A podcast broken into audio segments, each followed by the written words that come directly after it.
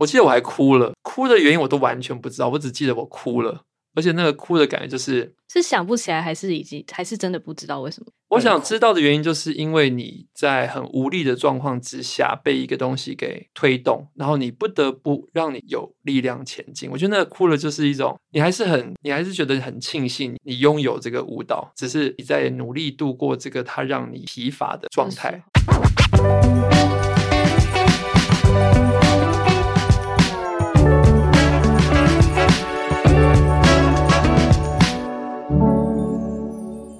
在设计里看生活，在生活里找设计。Hello，各位设计关键字的听众朋友们，大家好，我是雅云，欢迎收听《关设计什么事》单元。那今天这集节目呢，Shopping Design 特别邀请到了编舞家周书毅，特别从高雄来到我们的节目现场，要来跟我们聊聊最近他正在如火如荼进行的《玻璃路在高雄那座山舞蹈巡回演出计划》。那这个计划究竟是怎么开始的？还有就是为什么今年这个计划会走入高雄山区呢？让我们一起欢迎书毅。Hello，雅云，我是书毅。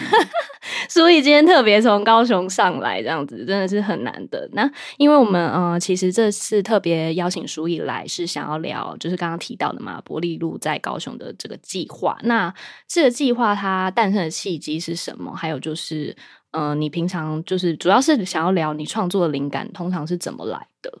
就是这两个问题，这样。这个计划哦，呃，玻璃路在高雄这个计划，其实它是从二零一零年的时候，那个时候我有做了一个计划，叫做舞蹈旅行计划，也就是在想有没有可能带着一群舞者，用舞蹈旅行的方式去到各个不同的地区演出。所以在二零一零年的时候，我们从板桥出发，就从火车站，所以大家可以想象，就在火车站的。大厅演出，那我记得那个时候火车站的大厅都还不算太难借。现在其实、哦、我刚好正想问你会不会很难申请？很难申请，很难申请，而且都很很贵。比如说有些地方它可能呃，它的大厅是属于百货公司管理的，嗯，或它是它属于商场的，所以它其实租借的办法非常复杂。但是，一零年那时候就开始一个舞蹈旅行计划，做到二零一四年那个时候，大概完成了六十场的户外的演出。那中间停了很久，直到呃，如同刚说这个名字“玻璃路在高雄”，就把这个舞座在这两年就搬到高雄去呃发展，然后试着以单一城市巡演每一区的概念，希望可以用三年的时间把整个高雄跳片。我觉得有点像是去实验吧，就是说一个城市到底有多少的人能够有机会接触现代舞这件事。嗯，那为什么会是选在高雄，就是不是其他城市？以前我也是在台北做做舞团，然后那个时候一个舞团叫做周先生与舞者们，可能有一些观众可能曾经在台北有看过这个舞，因为这个舞其实它其实在诞生的时间其实更早，因为它诞生的地方就是从高雄开始。我记得在二零零六年的时候，有一天我接到了一个电话，是已故的舞蹈家罗曼菲。那那时候，呃，我就接到他的电话，问说：“书毅，你要不要去高雄编舞？”那高雄有一个叫做亚洲青年编舞营。那那个时候，我记得我才大学毕业，嗯，一两年。接接着他就问我要不要去，我当然就觉得是一个机会，我就去了。当时是人在台北吗？我人在台北。哦，所以你就这样直接就是确定就去了这样。那一年的时候我去只是一个很短暂，零五零五年去的时候，零六年编完这个舞。零五年去的时候是一个很短暂的夏天，就是用一个月时间把它编出来。哦，但是这个时间过了很久了，我就都还是以台北为创作的据点，直到呃二零二零年疫情发生的时候，那时候就都没有工作，因为呃剧院就停了嘛，然后又要什么梅花座什么的，其实很多的作品都没有办法发展，又没有观众，所以那一年呃魏武营就是国家艺术文化中心就邀我下去。就说：“哎，你要不要来这里发展舞蹈这件事？”我想说：“哇，疫情时局要怎么发展？那不是一个死路一条这样子。”但我就想说，不如就去试试看好了，就去高雄试试看。所以就开始去写说，如果我搬去高雄，我要在高雄做什么？因为他们给我的身份叫做驻地艺术家，就是我要以高雄这个城市为一个发展。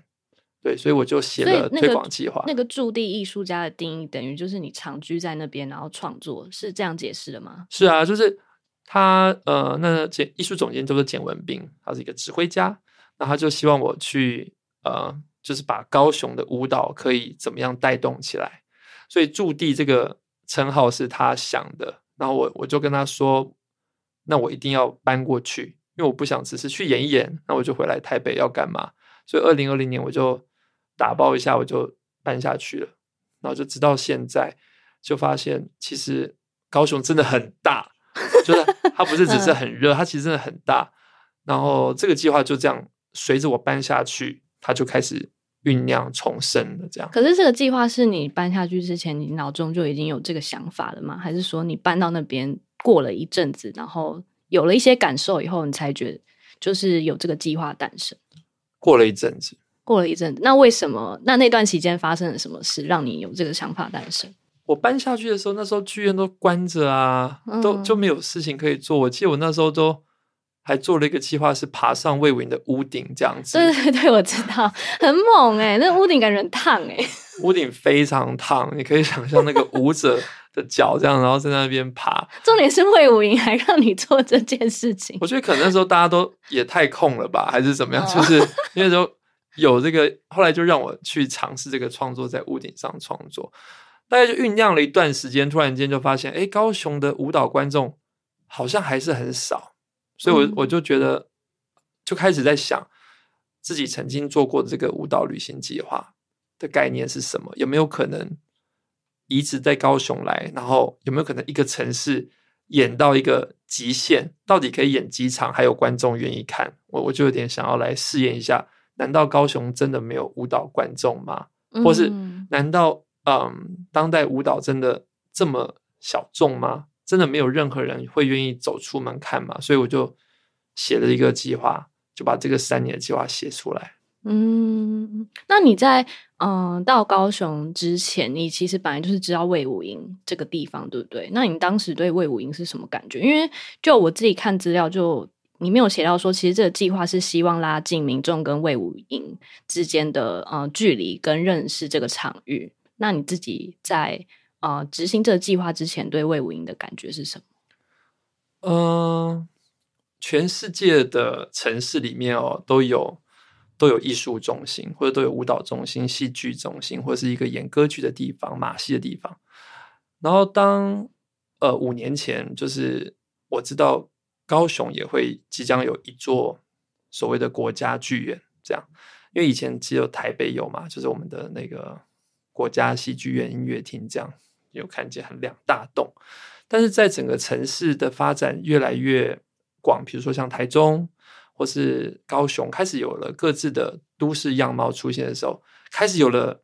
大的国际型的场馆。我觉得这件事情其实它代表的一个意义就是。哦，代表那里有更多的人有机会可以接触到不同的艺术、不同的啊、嗯、作品，所以我对于魏武营的概念就是它很新，它才几年而已。那我我觉得我去那边一定是做所谓的好像开垦的这种角色，比较不是去哇一去就有很多观众来的这种这种阶段。所以当时我去的时候，我就把自己定位在做很多的，希望可以去创作很多那种。有创意的推广方式，所以就希望不要只是在剧场等着大家买票，然后走进来舒舒服服的看你表演，所以才会策划这个，大家都要付出一些汗水的代价，就是你要你要你要在没有空调的地方，然后愿意席地而坐去看表演，这样。嗯嗯，对我我对魏武营那时候概念就觉得很大，然后很很华丽，然后很就是好像有。我觉得还是有一个门槛。我觉得民众对于魏武营好像还是有一个门槛，因为毕竟每一个演出它都是一个票价。那我觉得要养成看表演的习惯，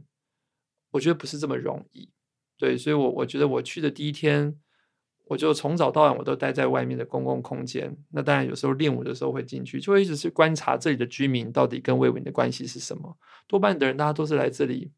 拍照，像当成公园这样。拍照也有，那当然到了夜晚的时候，也有很多人是特地为歌剧而来，也有人很多特地为音乐会而来。其实外面也有，就是有一些钢琴演出，有一个很特别的公共钢琴，嗯嗯，谁都可以去弹这样子。哦，真的假的？我以为是特，就是有固定的人在那边弹。没有没有，就是你要去弹也可以。我不会弹，也有人不会弹的，他就。也就这样去弹了，那我可能会被轰走。很多的时候就很安静，有的人就会一个人在享受啊。然后也有看到那个民众还带自己的那个唱歌的歌手来，他们就自己在那边演出，然后自己 PO 说几点他要去那边弹，然后就有一些观众围绕着那个钢琴看。嗯、哦，那你因为你本来就不是高雄人，你原本是哪里人？台北。我在中立出生，我爸爸妈妈是台南人。哦，所以小时候其实还是有很多的回乡经验，是去到台南，然后亲戚啊都在南部，屏东、高雄、台南都有，所以我对高雄也不算太陌生。因为我记得我高中的时候曾经去过高雄城市芭蕾舞团学芭蕾舞，对，所以其实每一年的寒暑假，从高中开始就会一直去高雄城市芭蕾舞团跳芭蕾舞，就是因为那边有很好的师资环境，所以我就一直会去到那边。所以对高雄其实一直有一种给我很多养分的一座城市，那没有，只是没有想到再回去的时候，因为我除了做驻地艺术家，我还要做台湾舞蹈平台的策展人，就是要去策划两年一次艺术舞蹈节。所以其实你就会希望说，哇，这个城市好像我小时候在那边跳舞，长大之后舞蹈观众还是这么的有限，对啊，所以就想怎么样可以把。喜欢看我的人变得更多。嗯，那你驻地之后有改变你对高雄的一些印象跟看法吗？我觉得高雄现在变化非常快，所有的大型的场馆，然后展览中心，所有的美术馆，然后都一直在不断的扩张。那但是因为高雄真的很大。就像我在做这个计划的时候，我记得我刚搬去的时候，因为那时候表演很少，场馆又关起来，所以我周末的时候我都会骑车到处去看看。比如说，我就一一路一直骑，你可以骑到美浓去，你可以骑到旗山，你可以骑骑到一些呃弥陀，就是你可以骑到很多你从未真的去过的地方，甚至有些地方没有，他们没有火车站，就你要搭客运才可以到达。它就很像是。台东的海线，就是有一些地区你没有那么容易就抵达了，所以那个地方代表它还保有很多呃原本的可能农村社会的样样貌。所以我我对于高雄就是觉得它很极端，就是都市的地方，就是高雄市的地方，哇，看到高雄流行音乐中心，看到博二，你看到所谓的文创在那里也发展的很好，可是你相对你。坐了一个小时的车，你你你完全看见另外一个高雄，然后这就是让我开始觉得，真的落差这么大，是有一部分来说是非常可贵的，就代表有一些地方它不会被改变，但是在资源上面，艺文资源上面，就会显得在所谓的比较偏远地区，他们能够获得的艺术的养分就很有限了。嗯，因为可能就会更，嗯、呃，应该说都市的人就已经不会走入这些场馆了。那可能比较偏僻的地方的人，就更不可能可以接触到舞蹈或艺术这方面。或是像是，即便像是建筑好了，比如说都市有各种建筑，我们会一直习惯哇，这里有一个新的建筑，然后连连都市的桥梁都很不一样，很很很大，很壮观。但当走入了纳玛夏。你要经过十五座，比如说我们到纳玛夏再往桃园，你要经过十五座便桥，也就是八八风灾被冲刷掉的那些桥梁。现在那些桥梁都是都是重新盖起的，所以你就知道说，哇，都市的桥跟那个偏远地区的桥差距这么大。那个地方只要盖得很稳就好，可是，在都市就是还可以美观啊，还有漂亮啊这样。但是在那里就是一座桥一个颜色。你会先经过红色的桥、黄色的桥、紫色的桥，就它就用颜色来分布这个，好像彩虹这样，就一座一座桥这样。嗯、当你走完十五座的时候，你才抵达另外一个高雄的地方。就是这件事情让我更更决定要做这个计划，因为你就是可以把艺术资源带去嘛，这样。嗯，那我们回来讲到呃，这个创这个舞舞蹈啦，就是因为呃，也是做资料的时候发现说，零六年的时候你是用这个波利露的这个舞曲创作，呃，一八七五拉威尔与波利露的这个舞作，然后这个舞作就是在这个计划当中到处到高雄各区展演，所以我觉得这首呃这首曲子对你来说应该有一个很重要的意义存在，或是你对它有什么样的感受吗？我在零五零六年那时候准备去呃高雄创作，然后那个时候其实是因为因为我很早就开始以舞蹈为生，可能从我记得我高中的时候就开始在舞蹈社打工，然后到大学之后，呃，因为因为所有的生活的开销啊都是要靠你自己去呃，等于是去。去赚钱，就是同时就半工半读，所以那个时候其实很早就开始做呃舞者这个工作，就是寒暑假你要去舞团跳舞啊，然后就开始领薪资这样子。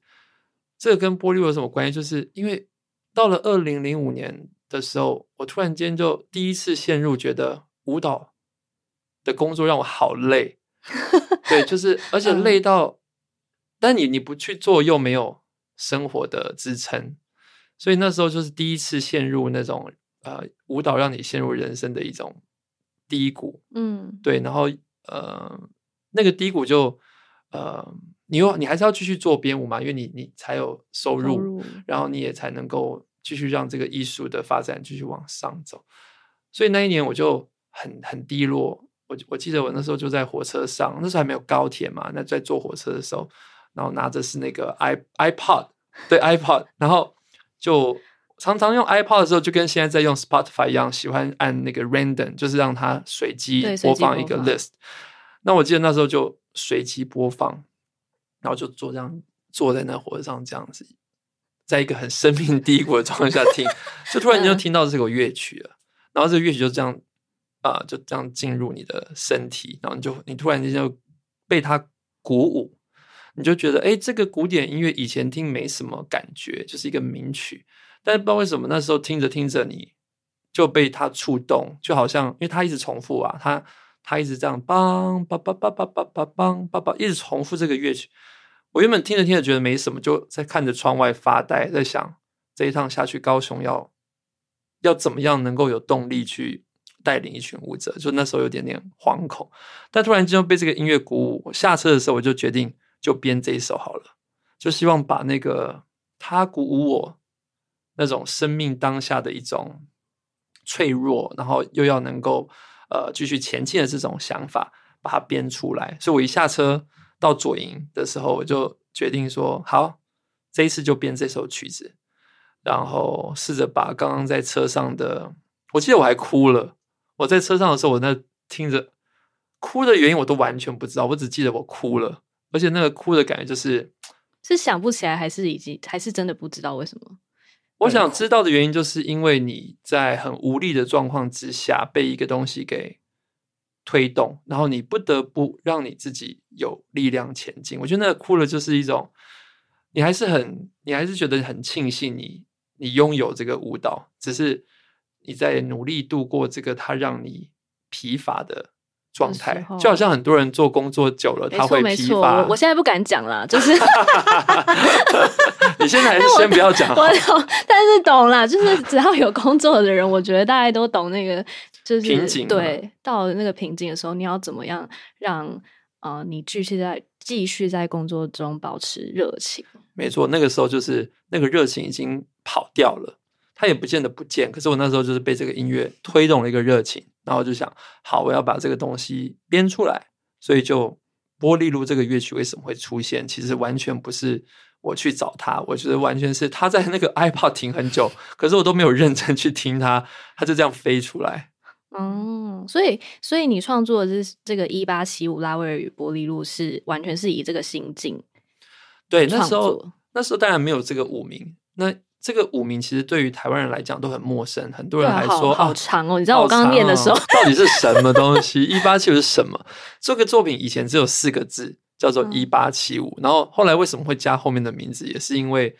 那时候出国比赛得奖之后回来台湾，我觉得可能四个数字对大家来讲可能更难理解，因为其实为什么会叫这个名字？一八七五年是做玻璃路的这个人的出生。后来我原本就想用一个人的出生年份去隐喻活在当下这件事，因为你会有这些感触都来自于你活在这个世界，所以那时候我就用了他的年份命名这个作品。那玻璃路当然是他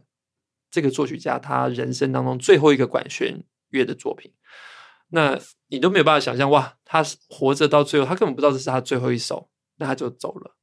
所以我就觉得这几个曲子给予我当时有很大的，就想说可以怎么样以他为命名，即便他很陌生，就好像一个密码这样让大家去了解吧。嗯嗯，那这个计划为什么就是会以这个创作去去展演？因为当时我去伦敦比赛，然后在伦敦这个作品得了首奖之后呢，在伦敦的比赛的地方叫做 Solaswell Theatre，它是一个呃在英国非常重要的舞蹈剧院。得奖之后去了纽约市立中心演出，所以我就觉得回来之后应该有机会再演吧。那当然那时候也不是很有名，所以回一回来的时候，你也不知道你要去找谁可以让这个作品。继续演，即便他得奖了，好像在台湾好像空气，好像空气一般，就是即将要消失了这样。然后我就觉得，就是也没有发酵，没有任何东西，就是像空气风平浪静。然后就觉得好像没没有没有东西可以做，然后你你顿时有点点傻眼，就是哎，去去了纽约跟伦敦回来之后。陷入另外一个困境，他没有任何的邀约都没有，那我就觉得，哎，是我的问题呢，还是这个舞的问题，还是这个制度出了问题？谁可以选择这个节目去国家剧演出？是谁决定的？或等等，我就跑出很多的疑问，在当时那种年轻气盛的状态下，带着一点愤怒吧，就决定上街跳舞，因为我觉得我不相信这个，我不相信你花了这么长时间做的一个作品，他就要自己即将在。呃，出国巡演回来之后就结束他的生命，我当下是这个想法，所以才才上街跳的。哦，因为这个计划其实是，嗯、呃，去年就那个玻璃路在高雄，去年就已经开始了嘛，对不对？嗯、那过去那一年你执行这个计划的时候，他给你的经验是是如何？因为以前执行过的时候，知道他的困难点是。你要做很多的地方拜访，在玻璃路把这个作品带出去之前，我自己只是很喜欢在户外跳舞而已。就是我随时都会觉得啊，公车站也可以跳啊，就像街舞一样，街上也可以跳啊，哪里好像都可以跳舞。这件事情就变成对我来说，好像在户外跳舞不是一个障碍，只是那时候都没有构成一个计划。所以他的确，我自己在生活上都非常喜欢到处跳。嗯。那所以，所以那就是去年的这个计划运行的怎么样？就是民众的反应。去年，因为因为这个计划，呃，如果你看到它的地点的时候，你就会知道说它其实是蛮复杂的。因为比如说有庙宇，我们就要去跟庙谈，可不可以借他的门口？那他就会说门口，你别逗一跳，因为跳啥？然后我就会，我们就要用很多方式去说服他。我印象中就是说，他会问说我们要跳什么，就是说啊，这个我喝垮。他会问很多，你好不好看他管了是是？对对对，因为我他会，他可能也会在想这个东西为什么要在庙前面跳？嗯，为什么庙前面就是有可能有庙会啦，或者像或者像内门有宋江镇啊等等，八家将啊，对对对，嗯、所以他跳现代舞这样子。然后我我印象中在玻璃在高雄以前，以前我在南投做的时候，有去一个孔子庙。然后那时候在普里，我就跟他说，就跟他说，我觉得孔子哈，他其实也是会需要看一些现在比较新的东西。还是你当场把不会问孔子？我我当下，因为他们真的说，他们当下就给了一个很疑惑的点，就是为什么要？在我们的庙前面跳现代舞，为什么孔子要干 现代舞？对，因为我我觉得寓教于乐，就那时候我当下就觉得什么话都说出来，就是，但是真的说服了他。可是我觉得想一想，好像也蛮有道理的。是啊，说不定他看腻了，不想再看舞龙舞狮。孔子祭典的时候都是跳八佾舞嘛，大家都跳一些什么气孔的舞蹈。那我觉得，嗯、我觉得要与时俱进的话，应该要神明也要与时俱进。对，他们生日快乐的时候，其实是可以。有很多种庆祝方式的，所以就说服了，开始就说服了很多的庙宇，嗯、让我们去演出，甚至有很多人他可能不收我们场地费，或者就着收一些清洁费。所以去年执行的这些经验，最有趣的真的是场地联系跟拜访。嗯，因为所有的拜访他都会提出一样的问题，就是说你要跳什么？你为什么要在这边跳？你来这边跳要干什么？你们为什么不在魏武营跳就好？为什么要来这边跳？所有的人都会问这件事情，因为他觉得我们这个地方从来没有表演，你在这里表演要干嘛？到底、嗯、到底能够带来什么？还是因为我觉得开先例都会遇到很多的困难，啊、可是通常有了这个先例以后，就是后面的人如果想要再再再到这个场域展演的话，它就会变得比较容易了。对啊，我这是一个先锋的概念。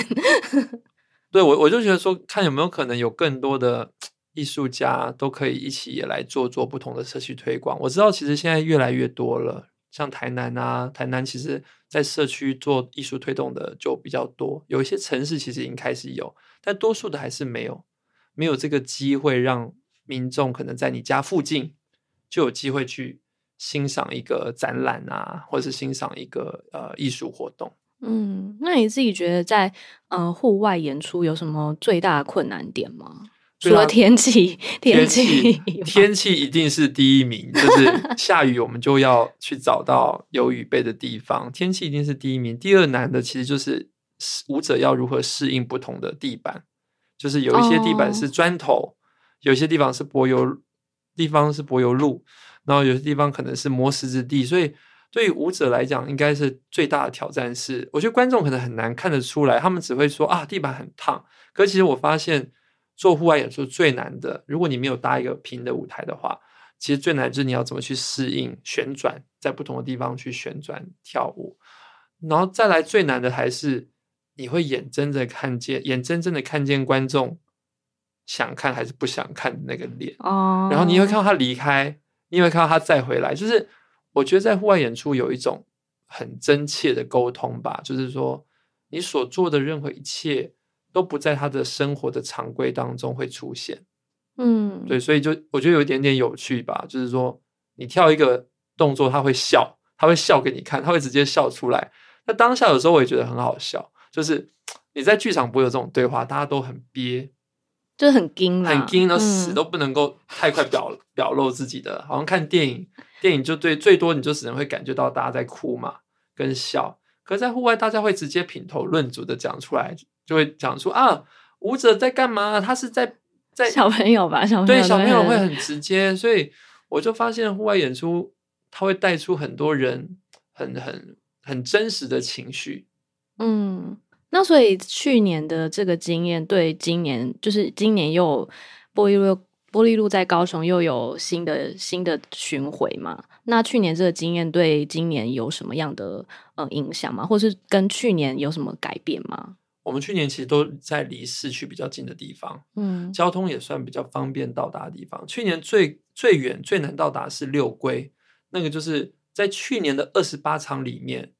呃，有去试验到的一个就是说，好选一个远一点的地方，看看有没有人去。果然。去了六龟，其实的确是人人最少的，你就发现说，哇，那里是很困难到达，所以人就不会去。那我就决定第二年就先把这个难题先解开，所以所以才会才会让今年定出了一个题目，就是叫做那座山，就是顺着这个山线往上去，即便那里人再少，我觉得你都还是有值得去跳的机会。对，所以我觉得那个影响还蛮。是正面的影响啦。一开始是有点恐惧，就是想说，到了山上，因为我还会去做工作坊，比如说我昨天都才从山林回来，山林就是那个八八风灾之后迁村的一个地方，那边有很多新的新的房舍，是是是那个让那时候的受灾户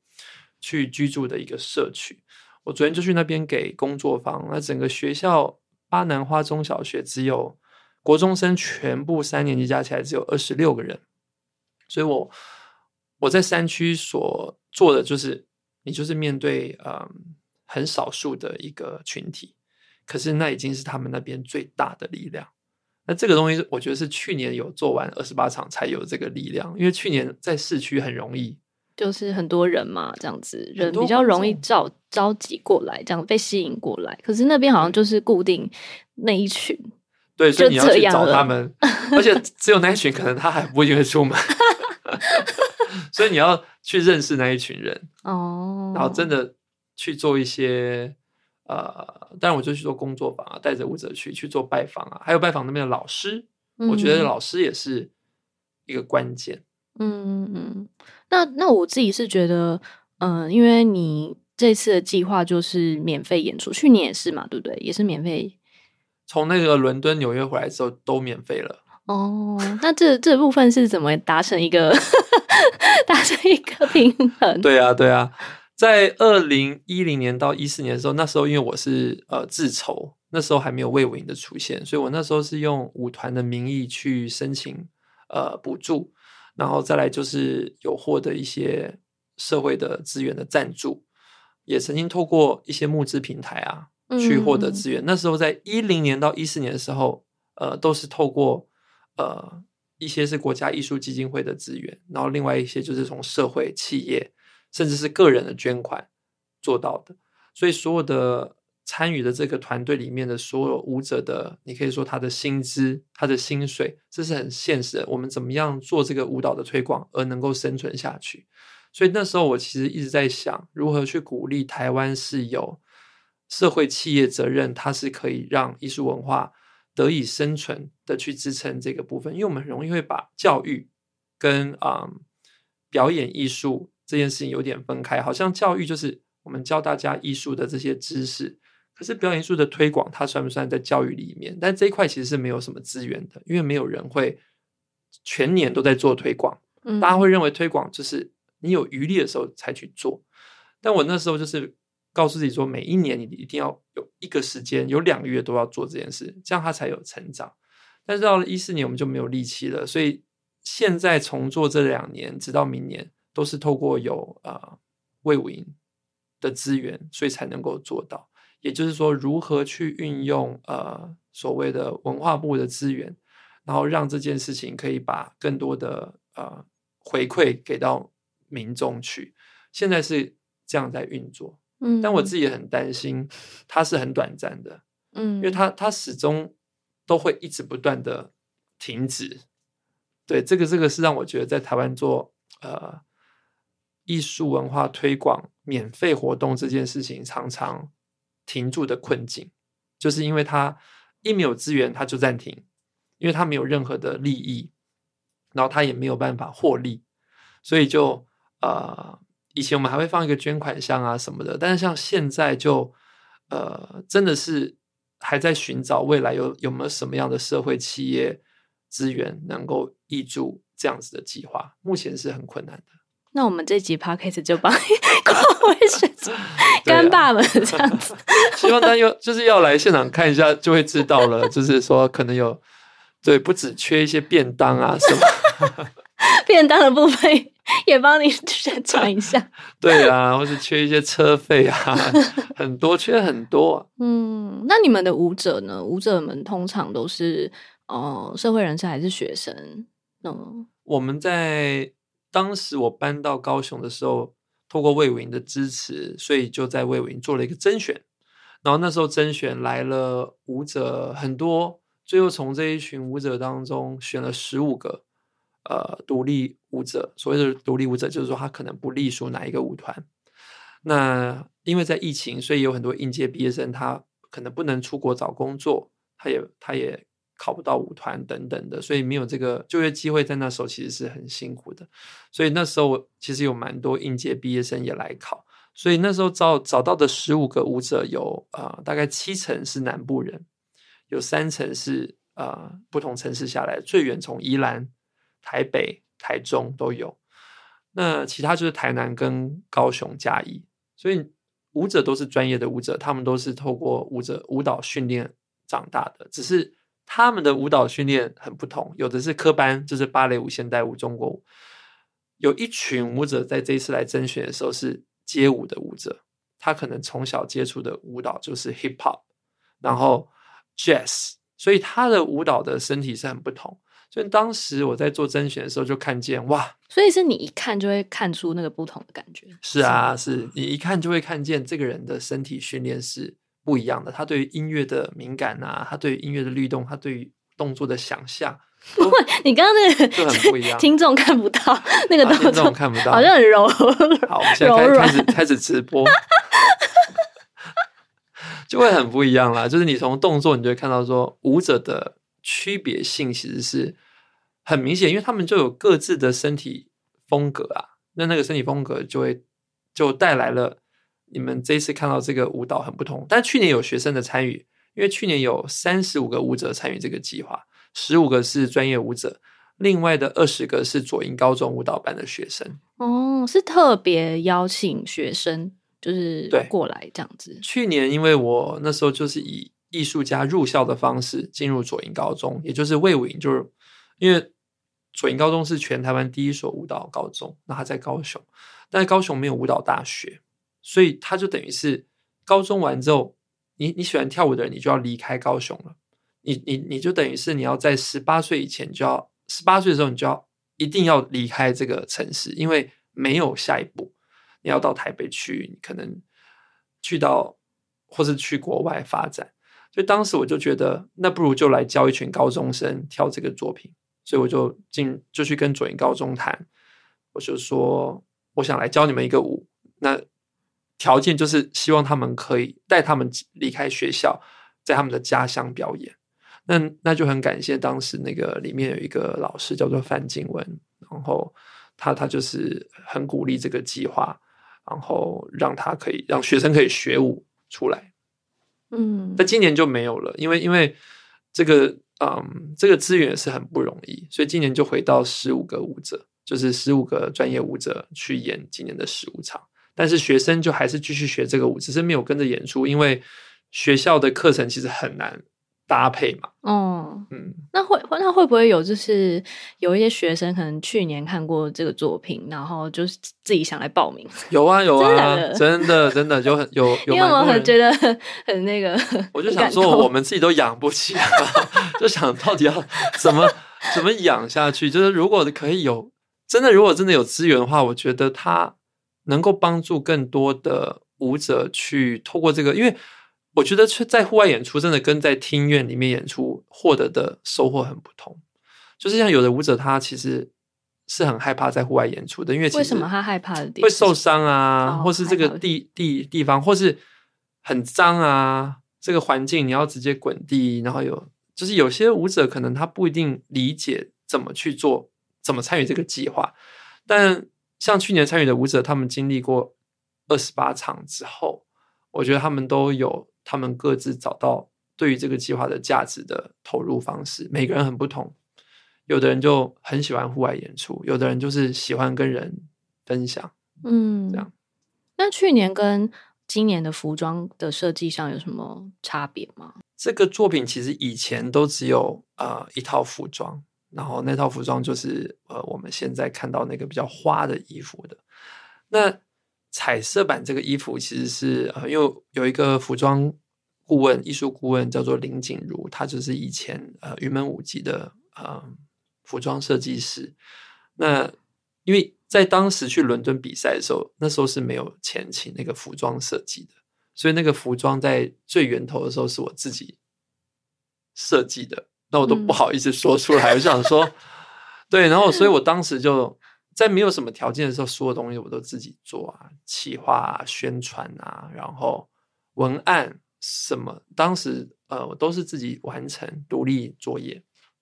其实现在也也是。也是嗯、那这个完成的过程当中，在这个服装上就变得很不够细致。但是当时这些服装其实是从台南的后备箱来的。那直到遇到景如老师的时候，呃，他就看到了这个舞作的可能性。所以他就开始把这个舞作变成现在大家看到的样貌，有蓝色的服装，有黑色的服装，有彩色的服装。那这些灵感都来自于台湾有很多的公共空间，它有不同的色彩，比如说庙宇一定是红、橘，然后灰这样。那他就觉得，既然我们的演出公共空间有现代的空间，然后也有呃传统的空间，那代表服装必须要有改变。比如说，我们有去眷村的大马路上跳，所以服装就变得需要因地制宜的去调整它的选项。所以现在已经有四版的玻璃路了。哦，真的哦，嗯，是每一场的服装都不一样，还是还是就是固定几场？要看场域，要看场域。嗯，就是有有一些场域，就是那个场域，你一到那边。可能在颜色的对话上就已经，我们就会先决定他穿什么了。哦，对，所以像这些场地的场刊，我们我去年就开始场刊了。每一个场地我都亲自去看现场的条件能不能演，然后再来还有最难就是那个庙要不要借嘛。然后今年还有跳到教会，第一次去教会跳，所以我就希望这个舞蹈没有分分任何的族群都可以来参与啊。嗯，那就目前演出到现在的呃民众的反应。还 OK 吗？多数的其实遇到很多的观众，超过我觉得超过七成的比例都是没有看过现代舞的观众。那我每一次演出结束，我都会都会跟大家互动一下。演出前面我是不会讲话的，就是直接开始演，有点像快闪这样就跳了。所以大家就是会觉得怎么都没有讲这个是什么，就是要到底要看什么。所以很多人是带着疑惑的状况下看完。但也也因为这样子，你没有先去说明，我觉得留下来看的观众他就更勇敢，因为是他自己要站在这边的，嗯，他自己要坐在这边，我们没有做任何的劝导，这样，嗯，那当然就跟大家讲四点半有演出这样子。那很多的观众，就像我刚刚说，有七成的原因是因为我结束的时候，我都会问大家说：“来，第一次看现代舞的观众，请举手。”哇！一排整个都全部，整个都全部都举手，你就会知道说：天哪！你我也是，你你就是你生命中在从事的这个工作，还有这么多人不知道你在做什么，所以你就会觉得每一次问这个问题，并不是一个成就感，而是你你会再次的去惊讶说：真的这么难有机会让大家看吗？就是你会有一个疑问，对你的职业产生一个问号，就是哇，那那真的要多做一点才可以，那每一场都。都一直会问这个问题。那有时候我会问另外一个问题，就是说有看过这个计划的举手。那因为现在已经演了九十场，就发现哎，常常开始会在每一场演出遇到几个是有看过，就是忠实跟着旅行的人这样子。嗯，嗯，就是这个这个比例就是有一直在变增加。那你刚刚有提到说，其实很多民众是没有看过现代舞的。那我那我其实蛮疑惑，你会怎么定义现代舞？我都会跟他们说，《玻璃路》一八七五拉威与玻璃路这个作品不是唯一的现代舞，现代舞有很多种。然后，他通常大家都会大叫“云门舞集”这样子，因为好像全台湾就是因为只 有听过云门舞集，对，所以就会觉得说云门已经奠定了一个让大家知道说这个就是现代舞。那我就会希望可以给大家说，其实现代舞它发展到现在已经有非常多样貌，有很生活化的舞蹈，还可以是现代舞，结合传统的，它也有可能有现代舞的元素，所以。现代舞为什么这么难？因为它在市面上，你可能很难找到地方学，你可能也很难找到地方看。为什么很难找到地方学？是一些教室可能它不普及吧？它它比较难，像比较娱乐性的舞蹈，它可以街舞、街舞啊，或是爵士舞，或是像现在一些对于身心健康的瑜伽啊什么，它可以变成一种潮流。在在都市里面，有时候某一些舞蹈会变成一种潮流，可是。现代舞始终它不太是潮流趋势底下的一种选择，所以它就是有一点点独特，所以我我我都会觉得说它不太容易被接触，其实不见得是它的缺点，也就是它有一点点吸引力。可是当它又太少的时候又不行，对，所以我我都会跟民众说，现代舞是我我我有时候会问他们。然后民众自己也会说，像我去工作坊的时候，就会问说：“现代舞是什么？”然后大家就会说：“自由自在的跳舞。”也没有说你想跳什么就跳什么这样。然后我就觉得说：“哇，每个人都很会跳现代舞，很懂现代。”对，每个人都有他自己的现代舞的诠释，就是就是因为我会带工作坊嘛，然后会教大家一些舞舞作里面的动作。每个人都非常的有自己的想法去建构属于他们的动作，然后那时候我就跟他们讲说：“哎，今天的动作都是从你们自己而来的。”然后这时候就会问他们说：“那你们在跳什么？”那大家就会开始讲出他们自己在跳什么。上礼拜我就有有跟大家讲说：“好，我们现在用我们的手画出你自己最在你自己家乡，你觉得你想要跟我们分享的一个风景。所有的长辈，那那那个工作坊是给乐龄族群，他们就开始想家乡的风景，对对对，是什么？嗯、然后也有人就很单纯，就画出一个他回家的路线、啊、之类的，或是山这样。然后也有人开始去想起他曾经，可能他就说他小时候，他说二十年前的时候，他有看过一个芭蕾舞的表演，所以他就想要画出那个芭蕾舞的样子。可是他从来没有学过芭蕾舞，然后他就一直一直在转圈这样。我当下是还是蛮多触动的，就是人每一个人他竟然都可以用他自己的身体表达出记忆这件事，就这件事情就最近一直在发生，每一个礼拜。嗯，那你有考虑开课吗？开课固定的没有诶，就是因为也你说那种收费的课程哦。对啊，因为我觉得好像听起来蛮诱人的。真的哦，可能我会倒吧？会不会？你说，因为现代文 TA 就已经很很小众，我还固定开课，我怎么弄啊？我会去上课，我会去。我就收你一个，我真的会倒。好啦，我觉得我们节目好像差不多，那我们就进到最后一题，就是嗯，就是这个计划，玻璃路在高雄这个计划，因为目前都是在高雄演出嘛，未来有没有可能就是走到其他城市里面？呃，今年很很很幸运吧，就是有有让那个新营有邀请我们去演出，在台南的新营，然后那个就是一个很特别的邀演，嗯、就是呃，在新营那边的呃夏季艺术季，他们就是看到了这个作品在公共空间演出，所以他就邀请我们去。我觉得还是蛮想去其他城市的，哎，对，在这边喊话，就是。这个作品虽然演了九十几场，其实还是有很多地方没去过，比如说桃竹苗都没有去过，嘉义我也没去过，屏东，再来就是离岛，这几个城市没有去过的原因，都是在当时巡演的时候，我都觉得这几个地方一定非常艰难，就是舞蹈观众在哪里这件事，所以有时候是因为有点害怕而没有选择去，有些时候就是一个缘分，因为我我我们以前在演的时候呢是。依着舞者的家乡而去选择地点，比如说，哎，你是花莲人，你是台东人，我们就去那里。那的确刚好也没有舞者是那时候没有舞者是嘉义，没有舞者是屏东，所以我们就先略过了某一些城市。过了这么多年之后，的确那些地方就